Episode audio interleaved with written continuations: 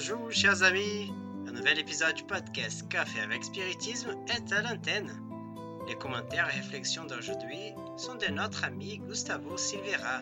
Il commente le chapitre 31 du livre Justice divine, dicté par l'esprit Emmanuel au médium Chico Xavier, avec le message intitulé Pour aller mieux. L'esprit Emmanuel a dit Tu souffres de vicissitudes constantes et tu aspires à aller mieux. Des êtres qui te sont chers, tu récoltes des pierres plutôt que des fleurs.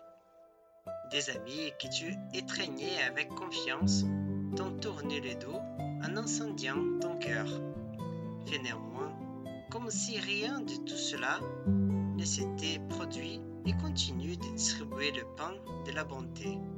Tu remarques que le travail te demande de plus grands sacrifices, des tâches qui sont manifestement celles de, des autres, te sont reléguées. Procède néanmoins comme si cette nouvelle tâche t'incombait en honorant celui des responsabilités et des sueurs qui valorisent ton existence. Des appréciations incomplètes qui t'échappent de la bouche sont à l'origine des commentaires qui te dépriment. Tu remarques avec tristesse que l'on parle de toi avec ironie.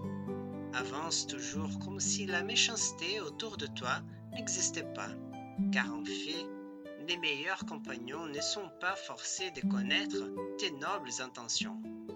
Tes actions édifiantes que tu avais entamées furent interrompues par manque de respect.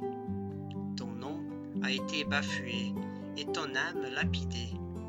Poursuis malgré tout va de l'avant, comme si tout cela devait se produire de la sorte que tu recommences ta tâche en route vers la perfection.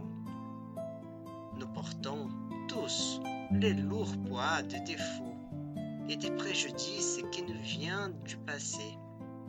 L'alimenter au prix des inquiétudes et de la riposte reviendrait à perpétuer les déséquilibres et l'affliction. Si tu aspires à résoudre les problèmes de la vie, sers et pardonne, sans condition. Dans le monde moral, il n'est pas d'opposition qui résiste indéfiniment à la force de l'exemple. Si les découragements te menacent, baisse les yeux et regarde ton corps. Ton corps te dira en silence qui, pour soutenir ton esprit inlassablement, lui-même vit sans cesse à servir et à pardonner pour s'améliorer. Dans un autre message, Emmanuel a dit Le chrétien est un point vivant de résistance au mal, où il se trouve.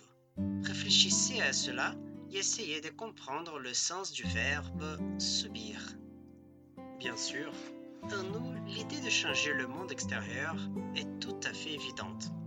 Malgré les divers messages qui nous invite à regarder à l'intérieur, l'indignation face au problème extérieur nous laisse perplexes, pour ne pas dire révoltés. Les douleurs du monde sont pénibles, rudes. Nous cohabitons avec la faim, avec la corruption, avec des inégalités absurdes, avec les discriminations. Et dans ce scénario, on a souvent envie de parler, de commenter, de disputer, de discuter. De force, c'est vrai. Mais la force est proportionnelle à la cohérence observée entre la parole et l'action. Si j'ai dit une chose et en fait une autre, mes mots manquent de sens de pertinence. Cependant, si je fais ce que je défends, si je donne l'exemple de la vérité que je professe, personne ne pourra mesurer la profondeur de l'empreinte que je pourrais laisser sur les autres au fil du temps. Plus je suis cohérent avec ce que j'ai dit, plus mes actions sont solides. Notons les chers Chico Xavier, le professeur Euripides Balsanufo, le frère Geronimo Mendonça, le docteur Bezerra de Menezes. Pensons aussi à Mère Teresa de Calcutta, par exemple, à Sœur Dulce, à Gandhi n'oublions jamais le bien-aimé François d'Assise. Ah, des noms, il y en a beaucoup pour nous montrer la force de l'exemple. Bien sûr, l'action de l'exemple est lente, mais c'est le mot a un impact à court terme.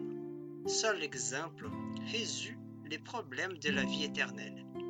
Selon le mot d'Emmanuel, dans le monde moral, il n'y a pas de position qui résiste indéfiniment à la force de l'exemple. À l'exemple de l'enseignement laissé par Jésus, certains peuvent s'opposer à la résistance. Mais cette résistance aura toujours une fin. Et en cédant, celui qui a résisté s'inspire de ce qu'on lui a enseigné.